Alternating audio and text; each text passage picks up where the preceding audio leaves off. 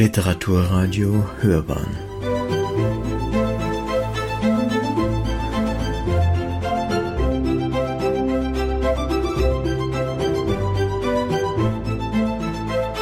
Eine Sendung des Literaturportals Bayern.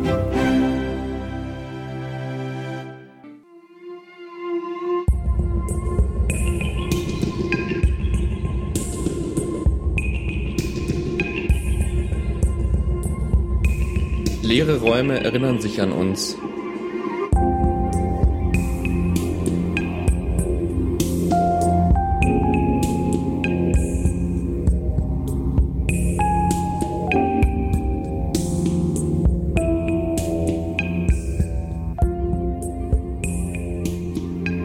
Nach etwa einem halben Jahr, in dem du, wann immer du Zeit gefunden hast, ziellos durch die Straßen der Stadt gelaufen warst, oft stundenlang bis weit in die Nacht hinein, ohne auch nur einmal stehen zu bleiben und so schnellen Schrittes, als warte irgendwo jemand auf dich, begann eine zunächst unbestimmte, schließlich aber rasch zunehmende Beklemmung, sich deines wundersam flüchtigen und gedankenlosen Staunens zu bemächtigen. Was dich zuvor wieder und wieder berauscht hatte, das Gefühl ungeahnter Lebendigkeit beim Ein- und Aufgehen im sinnesbetäubenden Grundrauschen der Stadt, im immerwährenden Pulsieren der Hoffnungen und Erwartungen, auf die New York gebaut ist, wich mehr und mehr der Vorstellung, einem morbiden Betrug aufzusitzen und dich des gewaltigen Molochs erwehren zu müssen, der dich und diese Millionen von Menschen gefangen hielt und, ohne dass es jemand wahrzuhaben schien, langsam aufzerrte. Hattest du dich nachts, wenn du auf dem Vorsprung der Feuerleiter vor dem Fenster deines kleinen Apartments gesessen hast, lange nicht satt sehen können an den wie viele gute Träume funkelnden Lichtern? So sahst du sie nun schon bedroht durch das Dunkel, das sie umgab, wie in einem letzten kurzen Aufflackern vor dem Verlöschen. Trost? Hast du dann nur in der seltsam beruhigenden Vorstellung gefunden, dass, wenn einmal alles verendet wäre, man von dort, wo du saßest, endlich nichts anderes mehr hören würde, als das Heulen des Windes in den verwaisten Straßenschluchten und das Rauschen des East Rivers.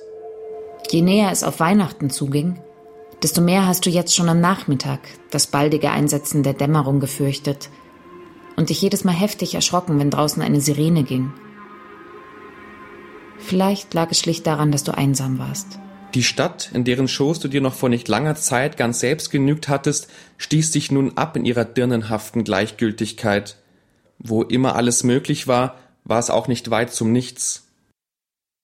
Es gab Zeiten, da waren die immer gleichen und genau auf die wenigen Schritte zwischen Fahrstuhl und Eingangstür getakteten Wortwechsel mit den Doormen und die Bestellung eines Kaffees oder Sandwiches in der Mittagspause die einzigen Laute, die dir in einer ganzen Woche über die Lippen kamen, so dass du dich manchmal fragtest, ob man es je ganz vergessen könnte, das Sprechen? Immer länger bist du im Büro geblieben, nur um den Nachhauseweg noch ein wenig hinauszuzögern. Denn auf diesem kurzen, ungeschützten Weg das hast du gespürt, würdest du dich eines Tages verlieren und einfach verschwinden.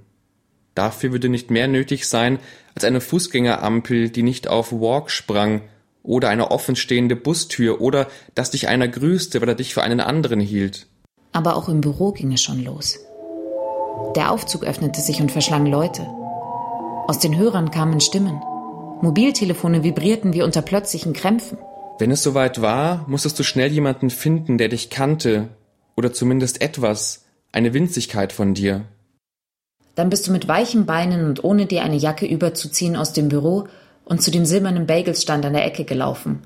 Hast zitternd vor Kälte einen Kaffee bestellt, nur um die Verkäuferin dich erkennen zu sehen, der du, wenn sie dir zunickte und ungefragt noch die richtige Menge Zucker beimischte, am liebsten um den Hals gefallen wärst. Sogar dem Drehkreuz in der Subway-Station, das dich, nachdem du dein Ticket eingeführt hattest, wie ein Freund passieren ließ, oder den bunten Zeitungsspendern, die jeden Morgen treu eine Zeitung für dich bereithielten, hast du dich fast zärtlich verbunden gefühlt. Aber wirklich verehrt hast du nur die Doormen, die Türwächter.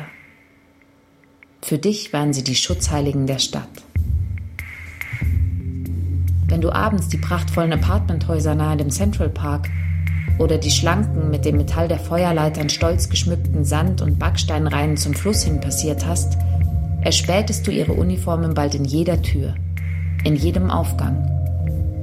Und unter den blitzenden Schirmen ihrer Dienstmützen folgten dir ihre dunklen Augen voll ruhiger Abweisung, bis du außer Blickweite warst.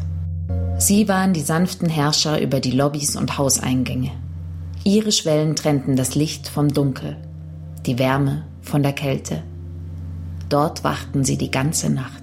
Von weitem schon erkanntest du unter den unzähligen stets das eine Licht, das zu dir gehörte, das darauf wartete, dich aufzunehmen, und darin die Silhouette eines Vertrauten, und du hast deinen Schritt augenblicklich beschleunigt vor Dankbarkeit. Wie ein Verlorener im Gebirge, der wie aus dem Nichts die beleuchtete Heimstatt einer aller Finsternis widerstehenden Hütte erblickt. Einmal träumtest du, dass du abgewiesen wirst von deinem Doorman und dass du vor der Tür warten sollest, bis die passende Genehmigung eingegangen sei. Ihn unerlaubt zu überwinden, sagt er, könne er dir nicht anraten, denn er sei mächtig. Und selbst wenn du ihn überwältigen könntest, so warteten hinter ihm doch bereits andere, noch mächtigere. Und schon der Anblick des Dritten sei derart fürchterlich, dass selbst er ihn nicht ertragen könne. Also setzt du dich seitwärts der Tür auf einen schmalen Schemel, enttäuscht, aber doch zuversichtlich, solange nur etwas Licht von innen auf deinen Platz abfällt. Und immer wieder versuchst du freundlich mit dem Dormen ins Gespräch zu kommen. Aber dann vergehen Tage und Monate und Jahre während derer er sich durch kein Betteln und keine Geschenke umstimmen lässt. Und so verzweifelt wirst du mit der Zeit, dass du zuletzt sogar die Flöhe in seiner dunkelblauen, mit goldenen Knöpfen und Schulterstücken versehenen Uniform um Hilfe bittest.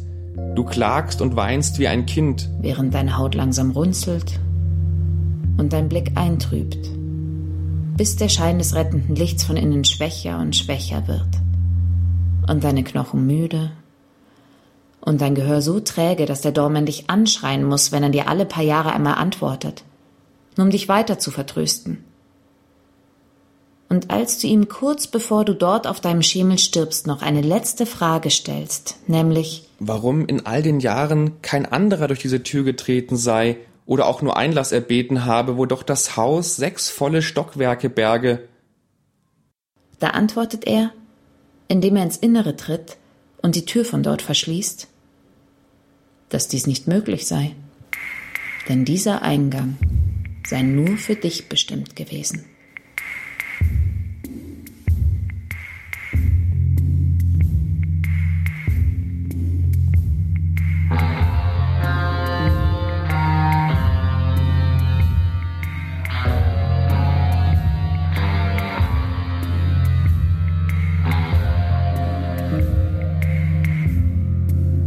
Sie wussten nichts von dir, die Dormen, denn sie fragten nicht. Diskretion war die Tugend ihres Berufes. Aber sie erkannten dich, wenn du eintratst. Sie erwiderten deine Geste, wenn du ihnen die Hand hinstrecktest. Sie wussten, in welcher Wohnung du lebtest, sie überreichten dir Post und Pakete, und manchmal schossen dir die Tränen in die Augen, wenn sie deinen Namen sagten. Denn sie kannten deinen Namen. Wenn du im Büro noch mit dir gehadert hast, endlich das Wagnis des Heimwegs einzugehen, hast du dir oft lange überlegt, was du heute zu ihnen sagen würdest auf den wenigen Metern, auf den acht Schritten zwischen Tür und Fahrstuhl. Dann war es allein die Vorfreude auf ein oder zwei Sätze über das Wetter oder den Stand beim Baseballspiel am Abend, die dich loseisen konnte.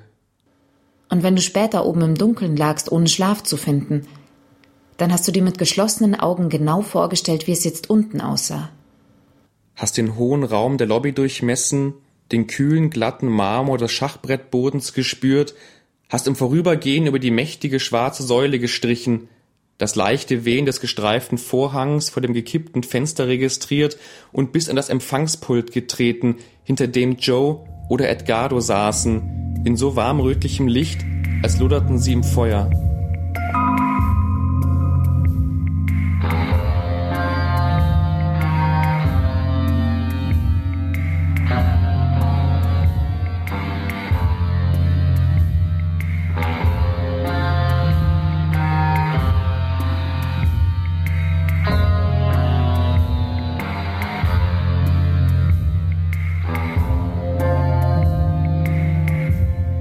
Joe war ein pechschwarzer Riese. Vor über 20 Jahren war er aus Grenada nach Brooklyn eingewandert. Aber noch immer war sein karibischer Dialekt schwer zu verstehen, wenn er Schoten über die dummen weißen Anzugträger von Manhattan riss, die Pointe in krachendes Gelächter mündete und der eine Hand zum Abklatschen hob. Manchmal habt ihr über Fußball gesprochen. Joe mochte Manchester United, Sein Vater hatte dort einmal für ein paar Jahre in einer Fabrik gearbeitet. Und dass sein Verein gewonnen hatte, wusstest du, wenn Joe am Sonntagabend an der Straße vor eurem Haus stand. Hinter ihm laute Musik aus seinem kleinen Transistorradio kam und er vorbeilaufenden jungen Frauen Anzüglichkeiten hinterher brummte. Jeden Morgen polierte er seine Glatze, kämmte seinen weißen Schnurrbart, bügelte seine Uniform. Er liebte seine Uniform. Er sagte, sie gebe einem Mann Würde. Alle wussten, dass Joe trank. Wäre er bei dem Mieter nicht so beliebt gewesen, man hätte ihn längst entlassen. Er war geschieden. Er sagte, man dürfe Frauen nicht trauen. Ein paar Mal habt ihr vereinbart, zusammen ein Bier trinken zu gehen. Aber dann hat immer einer kurzfristig abgesagt. Als fürchtetet ihr, es gäbe keine gemeinsame Welt außerhalb dieser Räume. Als Manchester englischer Meister wurde, hat er dich nach hinten in den Postraum geführt. Und ihr habt aus der Flasche mit gespritztem Wein getrunken, die er dort versteckt hielt. Edgardo war verschlossener. Lange hast du ihn seiner Gesichtszüge und seiner zurückhaltenden Zuvorkommenheit wegen für einen Chinesen gehalten. Dabei stammte er von den Philippinen. Immer lächelte er und immer war er müde. Er war der Nachtdorman. Bei leiser, kaum hörbarer Musik durchwachte er die nächtliche Stille hinter dem Empfangspult. Und wenn er doch einmal einnickte, dann mit offenen Augen und festgestecktem Lächeln. Er war stets von vollendeter Höflichkeit. Jeden einzelnen deiner Sätze bedachte er mit einem verständnisvollen Nicken. Jeden Witz mit ausgiebigem Lachen. Und zu welcher Uhrzeit auch immer du nachts in die Lobby tratst, fuhr er sogleich geschmeidig hoch, strahlte und legte die Fingerspitzen vor der Brust aufeinander, als erwartete er deinen Befehl. Einmal, es war zwei Tage vor Weihnachten, bist du sehr spät nach Hause gekommen. Und wie immer war Edgardo schon aufgesprungen, hatte mit drei flinken Schritten den Lift erreicht und den Knopf gedrückt, noch bevor die Eingangstür wieder ins Schloss gefallen war. Er fragte, wie es dir gehe. Und du sagtest, Gut, danke. Und fragtest, wie es ihm gehe. Und er sagte, Danke, gut. Und dass es für die Jahreszeit ein eigenartig schwüler Tag gewesen sei. Du warst müde und sagtest, Ja, es zieht wohl ein Sturm auf. Und Edgardo sagte, Gute Nacht, Sir. Bis morgen. Aber etwas an seiner Stimme irritierte dich, und da bist du nicht in den Lift gestiegen. Ihr habt einen Moment lang nur so dagestanden. Edgardos Gesicht war bleich, und in seinem Blick flackerte etwas wie in rasender Panik. Das Lächeln verzerrte sein Gesicht zu einer Fratze. Hättest du ihn nicht gekannt, du wärst in Angst geflohen. Sind Sie verheiratet? fragte Edgardo schließlich, und du sagtest Nein. Es war das erste Mal, dass jemand in dieser Stadt wirklich etwas von dir wissen wollte. Haben Sie eine Freundin? fragte er, und du sagtest Nein. Fahren Sie am Weihnachten nach Deutschland zu Ihrer Familie? fragte er, und du sagtest Nein. Haben Sie schon einmal einen lieben Menschen gehabt? fragte er, und du sagtest Ja, aber dann ist sie krank geworden. Ihr standet dort eine Weile schweigend. Dann sagte Edgardo, dass er früher auf den Philippinen Physiklehrer gewesen sei und dass sie alles hinter sich gelassen hätten, um ihre Kinder hier zur Schule zu schicken und studieren zu lassen. Neben seinem Job als Nachtwächter sei er tagsüber noch Doorman in einem anderen Haus, sonst würde es einfach nicht reichen. Er arbeite 100 Stunden in der Woche. Und als er gestern nach Hause gekommen sei, habe er das Haus fast leergeräumt gefunden. Ohne Erklärung. Ohne Abschied. Selbst die Schachfiguren aus Elfenbein, die er sammle, habe seine Frau mitgenommen. Nach 27 Jahren Ehe. Noch immer lächelte er, während seine Lippen fast unmerklich zitterten. Dir fiel auf, wie makellos glatt seine Haut war, nicht der leiseste Bartschatten lag auf seinem Gesicht. Du wirst beklommen zur Seite gesehen und etwas genuschelt haben wie Es tue dir leid und sie werde bestimmt wiederkommen. Da bat er dich zu warten, eilte zu seinem Platz hinter dem Pult und kam mit einer kleinen, abgegriffenen Fotografie zurück. Einer etwa zehn Jahre alten Aufnahme, wie er schätzte, die ihn und seine Familie mit Freunden an Halloween zeigte. Er selbst in einem dunklen Zaubererkostüm im Vordergrund, umgeben von Feen und Prinzessinnen und Katzenmenschen in größter Ausgelassenheit. Ein unvergleichlich sorgloser Abend sei das gewesen, sagte er. Aber du erschrakst beim Anblick des Bildes. Denn Edgardo, den du noch nie ohne ein Lächeln gesehen hattest, starrte darauf todernst in die Kamera. Dann hast du ihn noch gefragt, ob er das Unterrichten nicht vermisse, und er hat geantwortet Doch, sehr. Und dass er oft, wenn niemand hier mehr wach sei, außer ihm die staunenden Gesichter seiner Schüler vor sich sehe, sobald er ihnen von der ewigen Reise des Lichts durch das Weltall erzählt habe, oder von den schwarzen Löchern, oder von der Antimaterie, die uns umgebe, ohne dass wir es merkten. Paarbildungsreaktionen mit Antimaterie seien übrigens insbesondere bei schweren Gewittern nachgewiesen worden, wie wohl gerade jetzt draußen eines aufziehe, sagte er. Und sei die Vorstellung sicherlich für viele auch beunruhigend, dass neben der für uns wahrnehmbaren Welt aus Atomen und Molekülen noch eine weitere existiere und immerfort anwesend sei. Die gleiche zwar, aber eben gewissermaßen in einem anderen kosmischen Zustand, so sei es doch tröstlich zu wissen, dass diese Antimaterie über eine milliardenfach gesteigerte Kapazität zur Speicherung von Energie verfüge, ihr magnetischen Fallen gleich jedes einzelne Teilchen unserer Welt in seinem jeweiligen Moment festhalte, noch lange nachdem dieser für unsere Wahrnehmung vergangen sei.